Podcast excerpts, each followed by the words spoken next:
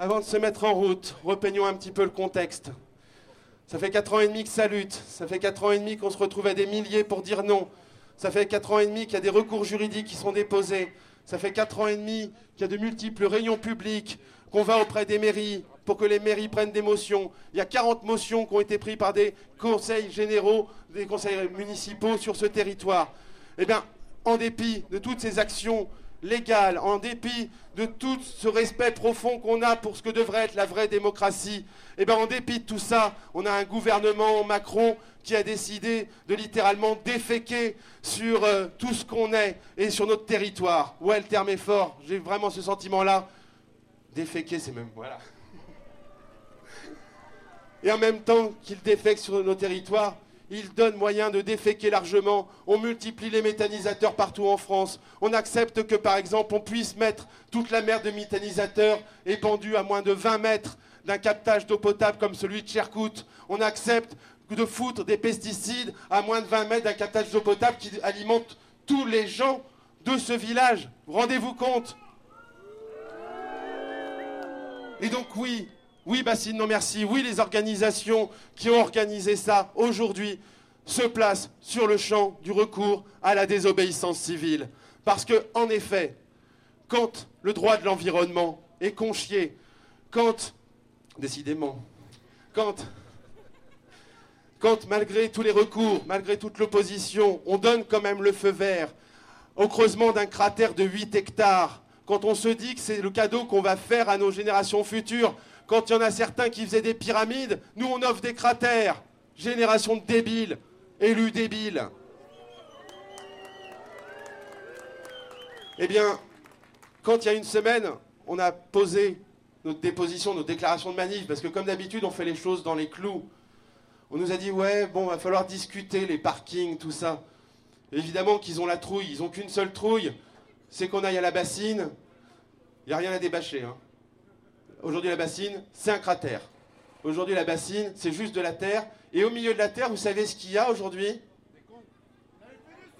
Ouais, ouais. Aujourd'hui, en contre-manifestation, je reprécise, non déclaré, non déclaré dans les temps, il y a plusieurs centaines d'agro-industriels affiliés à la coordination rurale, affiliés à la FNSEA, qui sont en train de se rassembler dans la bassine. Alors on ne sait pas combien ils sont précisément, on aura peut-être d'autres... 400, voilà, 400. 400 devenus de partout en France. Hein. Ils ont mis toutes les forces dans la, bataille. Et ce qui est particulièrement honteux, et je pense qu'il faut qu'on l'ait tous en tête, c'est que l'endroit où ils se rassemblent est pile poil au milieu de la zone interdite de par l'arrêté préfectoral. Et que ce matin, pour aller à cet endroit, ils avaient un laissez-passer. Et là où tous, je ne sais pas combien parmi vous, on peut lever la main, ont été interpellés pour pouvoir venir ici. Ouais, un bon tiers. Eh bien là-bas, ils ont des laissés-passer. Alors est-ce qu'on va laisser passer ça? Est-ce qu'on va laisser passer les bassines? Alors qu'est-ce qu'on dit? Non, ben ça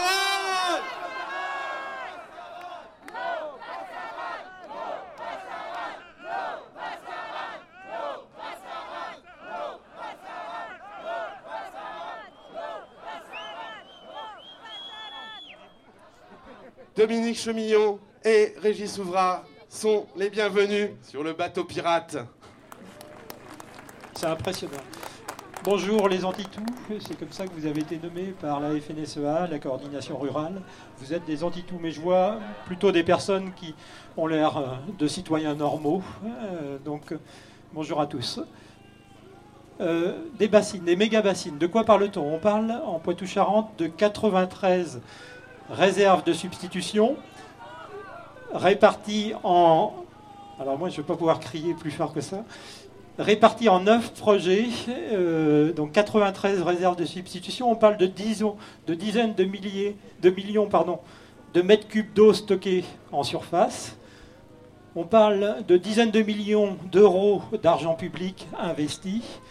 Et euh, nous, LPO, on considère que c'est un modèle agricole qui est dépassé, qu'il va falloir vraiment passer maintenant à une agroécologie pour respecter la biodiversité. Climat et biodiversité sont deux combats qu'il faut mener de pair. Un mot sur les recours. On est engagé, il y a huit recours sur les neuf projets, il y a un projet qui est définitivement autorisé. Et la LPO considère aujourd'hui que ces recours ne suffisent pas puisque les travaux commencent ici à Mosée-sur-le-Mignon. Donc c'est pour ça qu'aujourd'hui on mobilise nos adhérents pour soutenir cette manifestation les protocoles d'accord. Donc il y a un protocole d'accord en Deux-Sèvres qui a été signé en 2018 et on considère qu'il n'est absolument pas contraignant pour les irrigants. Et nous euh, dénonçons ce protocole d'accord qui, pour le, pour le, préfet de bassin, ça correspond au projet territorial pour la gestion de l'eau qui est nécessaire pour obtenir les financements de l'État. Donc nous demandons de réels projets territoriaux de gestion de l'eau dans chacun des bassins.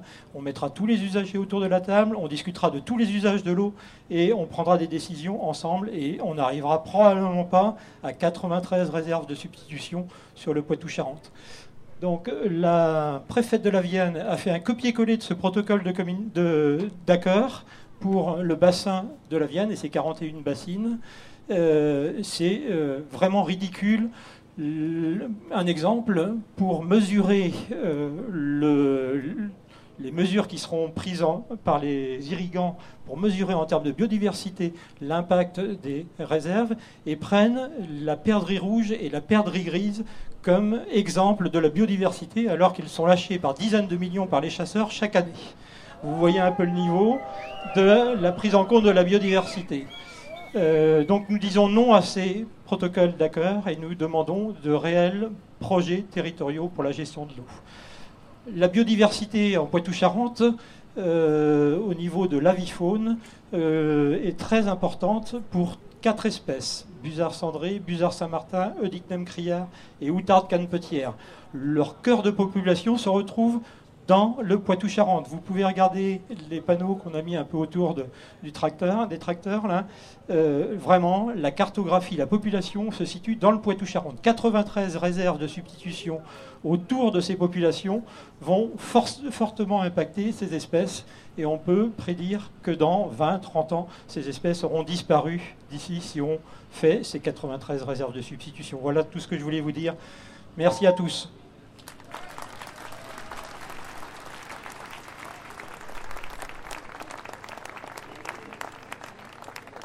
Bonjour à toutes et à tous. Pour la LPO France, au-delà des incidences environnementales qui viennent d'être décrites très bien par Régis Ouvrard, au-delà des incidences socio-professionnelles qui seront certainement bien décrites par le représentant de la Confédération paysanne, il y a aussi des enjeux démocratiques. C'est un enjeu démocratique que d'avoir un projet environnemental de 93 bassines, 93 réservoirs sur un territoire comme l'ancien Poitou-Charentes. Et d'ailleurs, la Convention d'Arus, qui est une convention internationale signée par la France, précise et doit être traduite en droit français que deux droits pour les citoyens doivent être respectés. Le premier droit est celui de l'information. Les citoyens doivent être parfaitement informés des tenants et des emboutissants de ce qu'est le projet environnemental, en l'occurrence les bassines. Et notamment, il doit y avoir une grande transparence, si on veut bien le décliner, sur les chiffres de prélèvement des eaux, sur les chiffres d'utilisation des eaux, sur les chiffres de consommation des eaux et le fléchage vers qui vont ces eaux. Car vous le savez, les eaux sont un bien public qui nécessite des partages parmi les différents usages. Et les usages ne sont pas que ceux d'une minorité d'agriculteurs, 4%, qui confisquent toutes ces eaux. Le deuxième droit qui doit être respecté dans la Convention d'Arus, qui devrait être respecté en France, c'est celui de la participation des citoyens à la décision. C'est-à-dire que vous devez, nous devons tous être en capacité de décider et de participer à cette décision. Ce n'est absolument pas le cas aujourd'hui, et je reviens malheureusement sur ce triste protocole qui a été fait sur un coin de table avec quelques-uns et avec, euh, on va dire, la gentillesse ou la complicité, ça dépend, euh, de l'État. Je le regrette, franchement, je le regrette énormément. Et en cela, tout ça, ce refus d'accepter une information transparente pour les citoyens, le refus de les faire participer à la décision, est un déni démocratique. Je souhaitais le souligner aujourd'hui. Merci à toutes, merci à tous.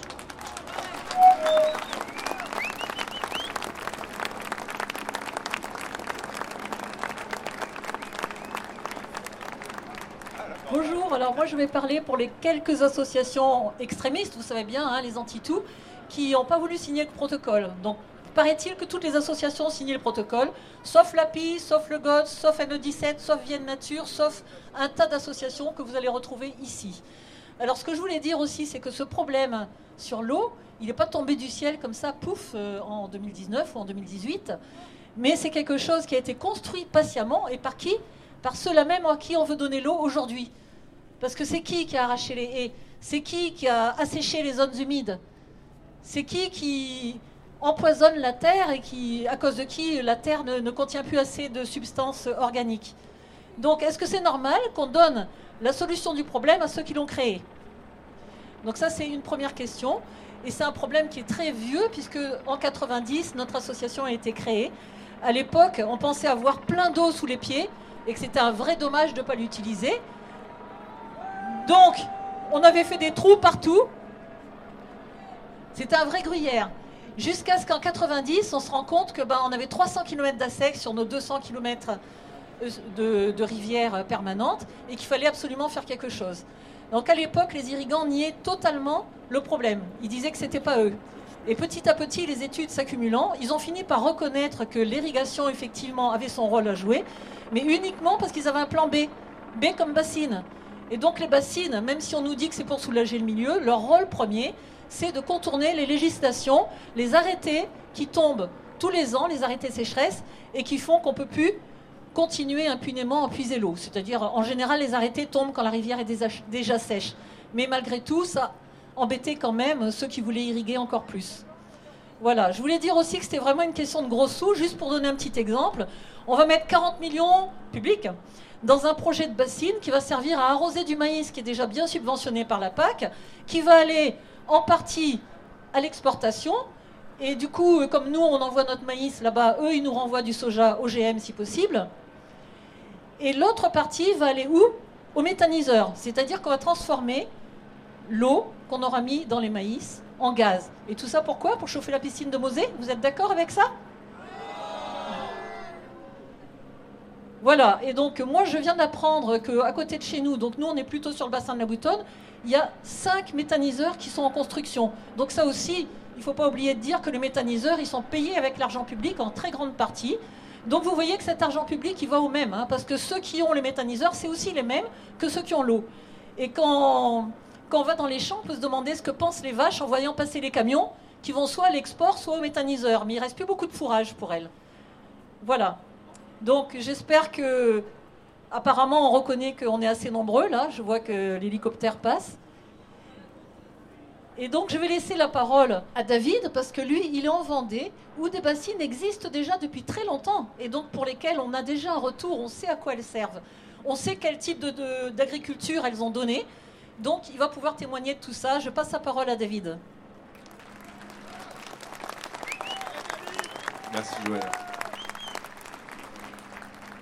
Je suis David Briffaut, paysan boulanger, adhérent de la Confédération paysanne 85, cofondateur du mouvement Bassine Non Merci, co-réalisateur du documentaire Pour quelques grains d'or, visible sur Vimeo, et chanteur du groupe Cordes Sensibles. Et aujourd'hui, le 6 novembre 2021, j'appelle Pionnier France Maïs, leader international de la semence de maïs et leader européen des OGM, installé notamment à Fontenay-le-Comte en Vendée depuis mars 2019 J'appelle les organismes stockeurs et les coopératives agricoles, entre autres le groupe Soufflé, la CAVAC.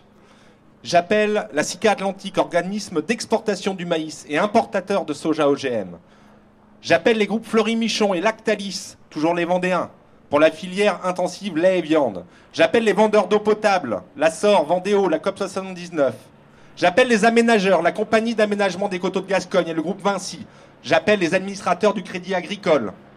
Et J'appelle les représentants des chambres d'agriculture du territoire concerné, de l'établissement public du Marais Poitevin, de l'agence de l'eau Loire-Bretagne et de tous les élus des collectivités territoriales. J'appelle tous ces acteurs mouillés dans le dossier des méga-massines, existantes ou en projet, et de la filière maïs, à prendre leurs responsabilités. Nous vous demandons l'arrêt immédiat de tout chantier ou projet de réserve de substitution en amont de l'ouverture d'une phase de rencontre et de dialogue avec la société civile que nous représentons avec les scientifiques, juristes, économistes qui nous ont rejoints sur le plan local, national, européen et international, afin d'amorcer le défi qui s'offre à nous, la réorganisation des filières agro-industrielles. Nous devons acter la relocalisation des productions alimentaires. Nous devons protéger les ressources en eau, sans passer par un modèle de privatisation. Nous devons nous engager en faveur de la biodiversité au travers du nouveau modèle agroécologique à inventer tous ensemble, dire une bonne fois pour tous adieu à cet ancien modèle. Je suis né et j'ai grandi en Sud-Vendée. J'ai vu de mes yeux se faire envahir les vallées et les zones humides par la monoculture de maïs dégradant de façon quasi irréversible la biodiversité et mettant à mal la ressource en eau. J'ai vu depuis la fin des années 2000 des dizaines de méga-bassines se construire et pérenniser le modèle agricole intensif, et particulièrement le modèle de, de monoculture de maïs irrigué. Et puis dix ans après, qu'est-ce qui se passe? Une partie de l'année, les rivières sont à sec, le niveau des nappes phréatiques est très bas. Mais maintenant, les bassines sont pleines grâce au pompage dans ces mêmes nappes. Tout ça pour quelques grains d'or qui profitent à une petite minorité. Nous sommes très loin d'approcher le bon état écologique de la ressource en eau en Vendée. Les méga-bassines que l'on nous présente comme une solution à grand coup d'argent public sont les métastases d'une stratégie géopolitique cancérigène sur le plan agro-industriel, ancrée en Vendée depuis plus de 50 ans. Pourtant, des solutions alternatives existent, comme simplement diminuer les surfaces de maïs irriguées et stocker l'eau dans les zones humides, qui malheureusement sont actuellement elles-mêmes envahies par le maïs. Aussi, dans ce contexte global, ne nous trompons pas de cible. Les irrigants maïsiculteurs ne sont qu'un maillon de la lourde chaîne de cet empire. Une petite minorité d'entre eux, boursicoteurs, profitent néanmoins très largement de ce système, tandis que d'autres essayent simplement de nourrir leurs vaches. Pourquoi la Vendée reste un acteur majeur du modèle méga bassine? La situation géographique du Marais Poitevin, deuxième zone humide de France, avec son ouverture vers l'océan via le port industriel super tanker de la Palisse, ces 100 000 hectares de terre les plus fertiles du pays, la Petite Beauce comme on l'appelle, s'étend aux deux tiers sur le département de la Vendée. Et oui, la, FNSEA, syndicat majoritaire agricole, est très présent sur ce département très puissant en Vendée comme en Charente-Maritime et influe à l'échelle nationale et internationale sur les accords commerciaux de l'Organisation mondiale du commerce, le TAFTA, le Mercosur, les méga-bassines, les méga-méthaniseurs. La SOR, dont le premier siège en Vendée date de 1934, appartenant aujourd'hui à Bouygues, est une multinationale dans le domaine de la gestion de l'eau potable et du traitement des eaux usées près de 90 ans après la création de la SOR, 95% de l'eau potable en France est prélevée dans les nappes phréatiques souterraines, là où la ressource est de bonne qualité. Et pourtant, en Vendée, c'est différent. 95% de l'eau potable est prélevée en surface, largement polluée par ces pratiques agricoles conventionnelles. Pour vous donner le détail, 120 millions de mètres cubes sont consommés en Vendée, tout, usage confondu eh bien, il y en a 40 millions de mètres cubes donc prélevés en surface pour l'eau potable et 80 millions de mètres cubes prélevés, majoritairement dans la nappe phréatique pour l'irrigation des cultures à l'export. Vous comprenez ça? Ça veut dire que l'eau potable en Vendée, elle est souillée et forcément le Vendéen la paye très cher. Je n'ai malheureusement pas la réponse au pourquoi de cette situation et j'espère bientôt trouver un interlocuteur. Pour commencer, pourquoi la nappe phréatique n'alimente-t-elle pas la population en eau potable? Pourquoi?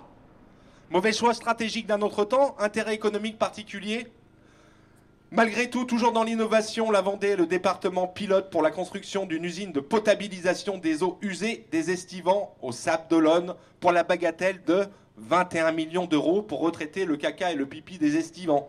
Tandis qu'on a toute la nappe phréatique. Dans un même temps, à l'ère de la zéro artificialisation, la Vendée compte des centaines d'hectares de terres agricoles bâchées, avec ses dizaines de méga-bassines, complètement artificialisées. Alors, à quelques mois de l'investiture de M. Macron à la présidence de l'Union euh, européenne, sous l'œil vigilant des États membres, qui d'ailleurs déplorent l'engloutissement de 20% des subventions agricoles de l'enveloppe PAC au profit des agriculteurs français, qui eux, dans le même temps, contribuent à bafouer les directives européennes sur le nitrate, les habitats, les oiseaux, l'eau, à l'heure de l'Anthropocène, du changement climatique, à l'heure où une large majorité de la communauté scientifique nous donne raison, à l'heure où le dossier des bassines est au cœur des discussions à la Commission européenne concernant la qualité de l'eau, nous sommes déterminés à résister et continuer notre rôle de lanceur d'alerte malgré la pression de l'État français que nous subissons notamment à travers la cellule Déméter, malgré les gardes à vue, les perquisitions, les tentatives d'intimidation de la part de certains irrigants, nous sommes déterminés à sauver nos campagnes. Aujourd'hui, ici et maintenant, sans attendre, nous souhaitons instaurer rapidement un dialogue pour initier tous ensemble un réel projet de territoire. Alors, les agro-industriels, on vous attend. On est prêt à discuter. Merci. Je retiendrai un message, un slogan. Bois ton pipi, mange ton caca, vote pour la FNSEA un tout autre projet agricole en la prise de parole de Nicolas Giraud, porte-parole national de la Confédération paysanne.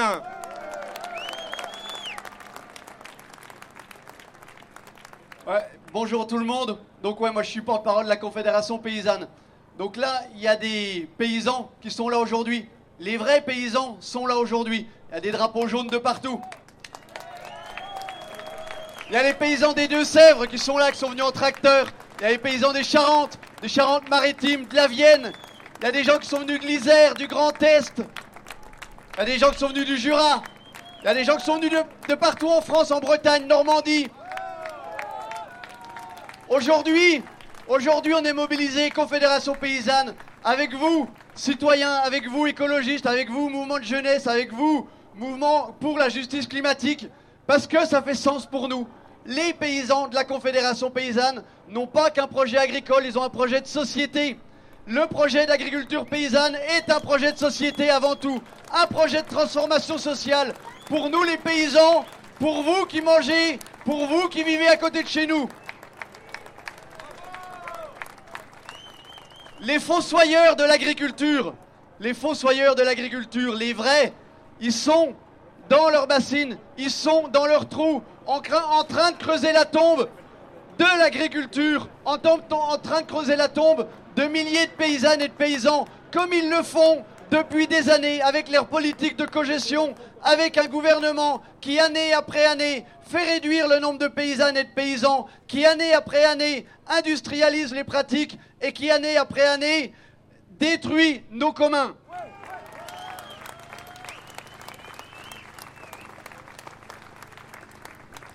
Aujourd'hui, l'enjeu, c'est vraiment de- de- d'exposer notre proposition pour un modèle agricole et de société face à un autre modèle qui est complètement hors du temps, qui est complètement hors de propos. Un modèle qui sévit depuis des années, qui continue à faire des ravages. Dans le monde paysan, les paysans ne sont pas rémunérés en grande partie. Les paysans ne trouvent plus de sens à leur métier. Les paysans sont poussés, sont poussés par un modèle industriel, sont poussés à s'agrandir, sont poussés à ne plus produire en quantité et en qualité une alimentation accessible à toutes et tous.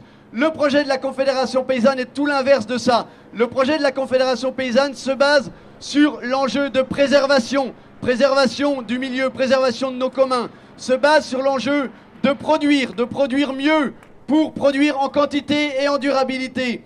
Et se pose aussi sur l'enjeu d'employer, d'employer plus et mieux également. On n'arrivera pas à faire la transition agricole en continuant à avoir de moins en moins de paysannes et de paysans. C'est un non-sens absolu.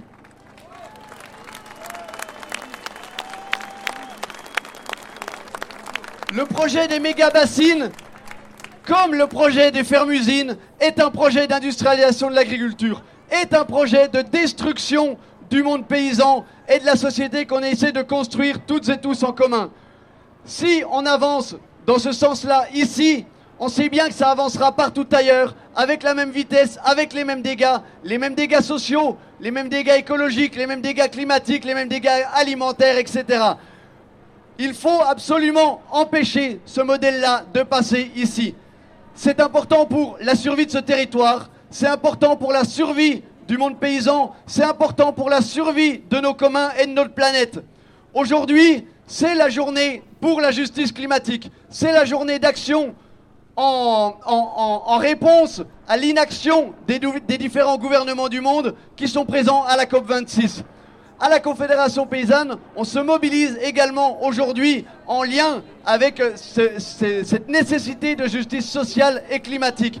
Sans justice sociale, pas de justice climatique. Sans plus de paysannes et de paysans, pas de transition. Sans plus de paysannes et de paysans, pas d'alimentation de qualité, pas de territoire préservé. C'est tout l'enjeu. Les bassines vont faire l'inverse de ça, comme le fait la politique agricole commune depuis des années, comme va le faire encore un peu plus à vitesse grand V le plan que nous a dévoilé le ministre de Normandie et le président Macron sur la France 2030. Écoutez bien, le plan de la troisième révolution agricole, selon eux, c'est robotique, génétique et numérique.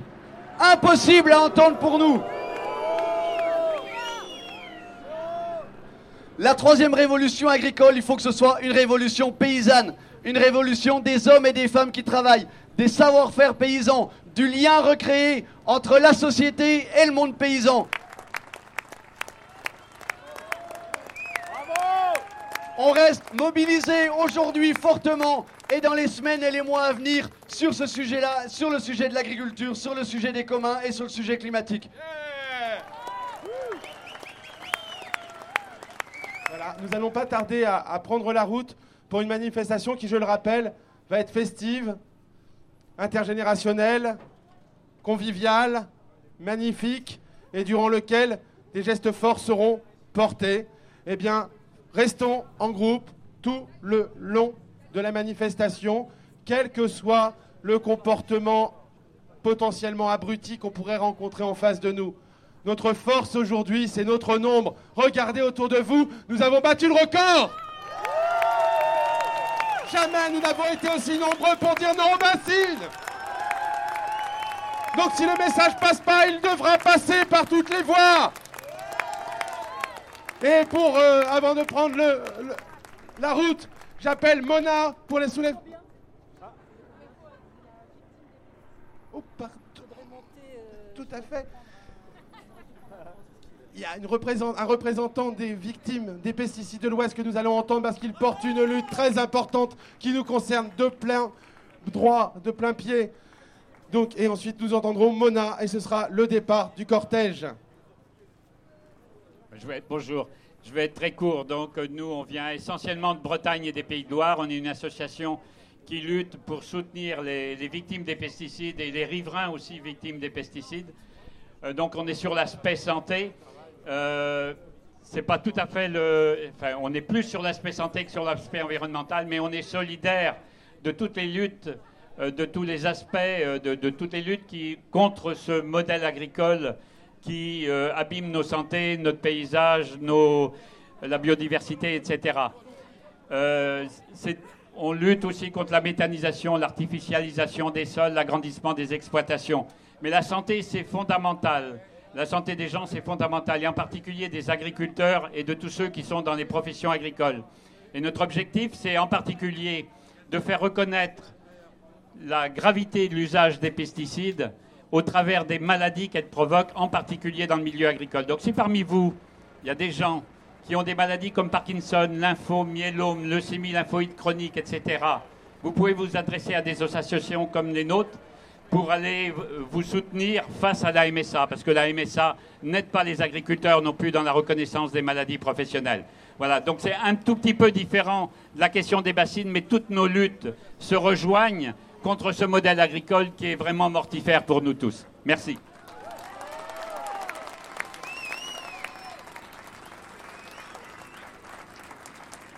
Alors, Mona va prendre la parole, néanmoins je vais la prendre euh, pour rassurer tout le monde et de savoir où on va. Donc comme je l'ai dit, on va sur une belle manif, on a préparé un cortège euh, avec plein de belles actions, mais on ne peut pas préjuger de la réaction des forces de l'ordre en face. Donc, en cas d'interpellation, nous vous demandons la meilleure chose à tenir, parce que les coups de filet sont parfois euh, très larges, de quoi qu'il arrive, même si vous n'avez rien à vous reprocher, de ne rien avoir à déclarer. Ils se démerdent avec ce qu'ils ont. Rien à déclarer. Je vais passer la parole à Mona. Alors moi, je, je viens de, enfin, je représente les soulèvements de la terre aujourd'hui. Euh, je vais vous en parler un petit peu. Je vais vous dire pourquoi on est là aujourd'hui. Les soulèvements de la terre, c'est un mouvement d'occupation de terre et de blocage d'industrie contre l'empoisonnement et l'artificialisation des sols. Ça regroupe euh, plein, de, plein de gens divers, ça regroupe des paysans, des écolos, des jeunes et des vieux, ça regroupe des habitants des ZAD et ça regroupe des habitants des villes. Mais ce qu'on a en commun, c'est trois choses. On a en commun le fait de vouloir composer ensemble, on a en commun le fait de ne pas vouloir attendre de piètres mesures environnementales du, gouverne- du gouvernement. Et on a aussi en commun le fait de vouloir passer aux choses sérieuses parce qu'on a la rage et la colère. Est-ce que vous aussi vous avez la rage et la colère? Pour les soulèvements de la terre, pour nous, ce qu'on veut mettre au centre, ce qu'on a mis au centre là de- de- depuis un an des occupations qu'on fait, c'est la question foncière. Parce qu'on pense qu'elle est à la croisée de deux enjeux essentiels. Elle est à la croi- croisée de l'enjeu écologique de la préservation des sols et elle est à la, à, à la croisée de l'enjeu social euh, des- de, en fait, de se réapproprier nos conditions de production alimentaire et matérielle. Ce qui nous est apparu comme une évidence depuis les soulèvements de la Terre, c'est le fait que l'État, les différents gouvernements n'allaient pas euh, faire des mesures pour arrêter la dégradation exponentielle de nos conditions de vie. Euh, que plutôt là, ce qu'ils font, c'est un peu une aberration. C'est une sorte de, un truc un peu dingue qui est en train de se passer. Si on y pense, c'est qu'en fait, d'un côté, il y a la COP 26 à Glasgow qui est en train de faire semblant de faire euh, des mesures pour euh, l'écologie, et de l'autre côté, des préfectures qui nous interdisent de manifester contre des bassines qui pompent directement dans les nappes phréatiques. En fait, on, a envie de leur dire, les gars, euh, elle est où la cohérence? Et du coup, nous, on pense que, en fait, parce que ils ne feront rien, on doit tout faire. Donc on va tout faire ensemble. Euh, on pense que euh, faut de plus en plus, en plus des recours juridiques, mener des actions de terrain pour empêcher directement les projets écocides de se faire. Et donc on va aller se battre, on va aller se battre là où les projets se font, là où ils sont, et on va y aller ensemble. Euh, si on fait ça, si on fait ça, si on va se battre contre ces projets écocides, c'est pas parce qu'on est des anti-tout comme la FNSEA essaye de, de de le faire croire. Elle nous traite de anti-tout. C'est en fait parce qu'on est des habitants euh, de Mosée-sur-le-Mignon, euh, de Poitou-Charentes, des Deux-Sèvres, de Loire-Atlantique, de plein d'autres départements, et on, a peur pour euh, l'avenir de notre eau potable. On n'a pas envie de voir s'assécher nos cours d'eau. On est aussi des jeunes et des vieux écolos qui n'ont pas envie en fait, qui ont envie plutôt qu'il y ait d'autres êtres sur Terre qui, qui subsistent, enfin qui sur- survivent à ce qu'on leur inflige, d'autres êtres euh, vivants que nous. Et c'est aussi qu'on est des paysannes et des paysans qui ont envie d'un autre modèle agricole. Parce qu'en fait, ils font, ils font croire qu'on est euh, des écolos qui en fait sont à côté de la plaque. Et les écolos, je pense, ne sont pas à côté de la plaque déjà, mais en plus, il y a parmi nous des syndicats agricoles, il y a parmi nous des paysannes et des paysans qui, en fait, veulent développer autre chose, veulent développer un autre modèle agricole que celui du maïs irrigué en monoculture avec des pesticides sur des milliers d'hectares qui assèchent les sols.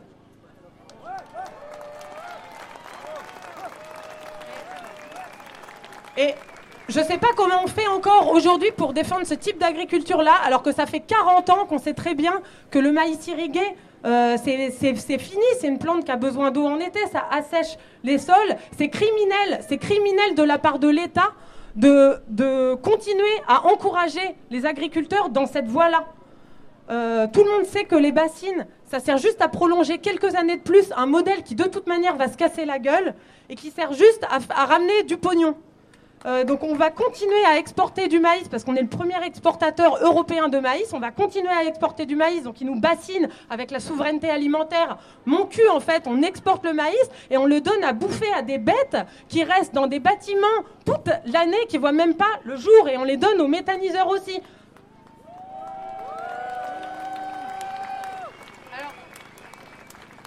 C'est sûr qu'il faut de l'imagination pour inventer autre chose. C'est sûr que c'est toujours plus simple de dire on va continuer dans ce modèle pourri on va pomper l'eau. C'est plus simple. Mais nous, on en a de l'imagination et du courage. Nous, on en a et on va leur montrer qu'on veut autre chose et qu'on peut faire autre chose. Il faut qu'on se dépêche, faut qu'on se dépêche parce que l'heure est grave. Là, on est encore un peu tranquille, on vit encore tranquillement, ça va, on est confort en fait. En fait, on voit, on a déjà fait crever à peu près euh, les plantes, les animaux, les, oiseaux. Euh, y a la grande, on parle de la outarde canne-petière, mais il y a sa grande sœur, la grande outarde, qui est déjà disparue depuis les années 50. Euh, L'outarde canne-petière, elle est en train de se faire décimer. Donc en fait, il faut qu'on pense aux 3-4 animaux qui nous restent, il faut qu'on pense aussi à nous, et on va la gagner, cette guerre de l'eau. On va la gagner ensemble.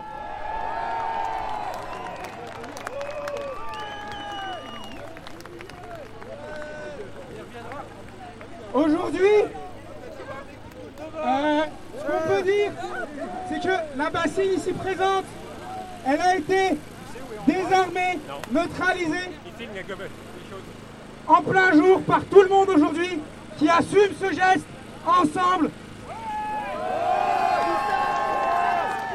Et qui réaffirme la solidarité avec tous les camarades qui ont été arrêtés pour le 22 pour dire qu'on sera tous là demain s'il y a des poursuites pour défendre et continuer ces gestes.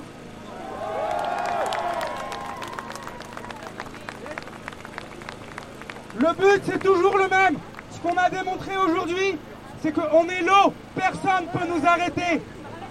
Et s'ils veulent continuer ce projet, on sera là à chaque fois. On reviendra de plus en plus nombreux et on démantèlera de plus en plus de bassines. La seule chance pour eux de s'en sortir, c'est de suspendre immédiatement les travaux, sans quoi nous nous retrouverons très bientôt.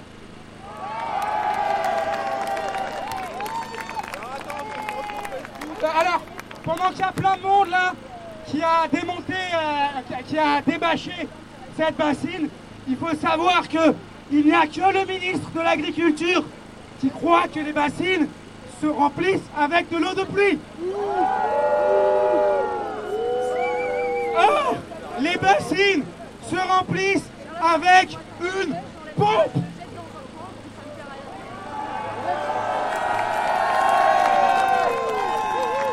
Aujourd'hui, un groupe de camarades, citoyens, paysans et paysannes a démonté la pompe qui permettait à cette bassine de se remplir et a rendu l'eau à la nappe.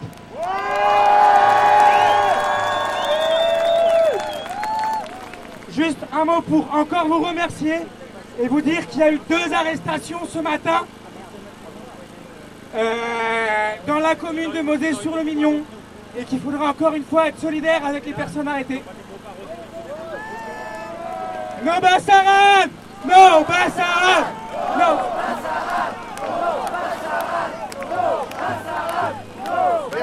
Merci. Vous savez qu'on me demande de donner un nom à cette bassine.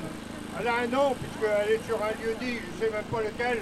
Mais pour moi, c'est la bassine de la Ronde. Et aujourd'hui, pour moi, aujourd'hui, cette bassine, le nom qu'on doit lui donner, c'est la bassine de la honte. Cette bassine, c'est aussi la bassine de notre victoire, une de plus. Et cette bassine, c'est pas une très grande, mais elle fait partie des huit qui sont en Charente-Maritime de ce côté de la route. Là, c'est la rivière qui fait la frontière. Et cette bassine, elle a été condamnée à cinq reprises par la justice. Elle est totalement illégale, cette bassine. Comme les sept qui sont là-bas après, jusqu'à la Laigne. Et à chaque année, le préfet de Charente-Maritime donne des dérogations pour qu'elle soit à nouveau remplie. C'est une honte.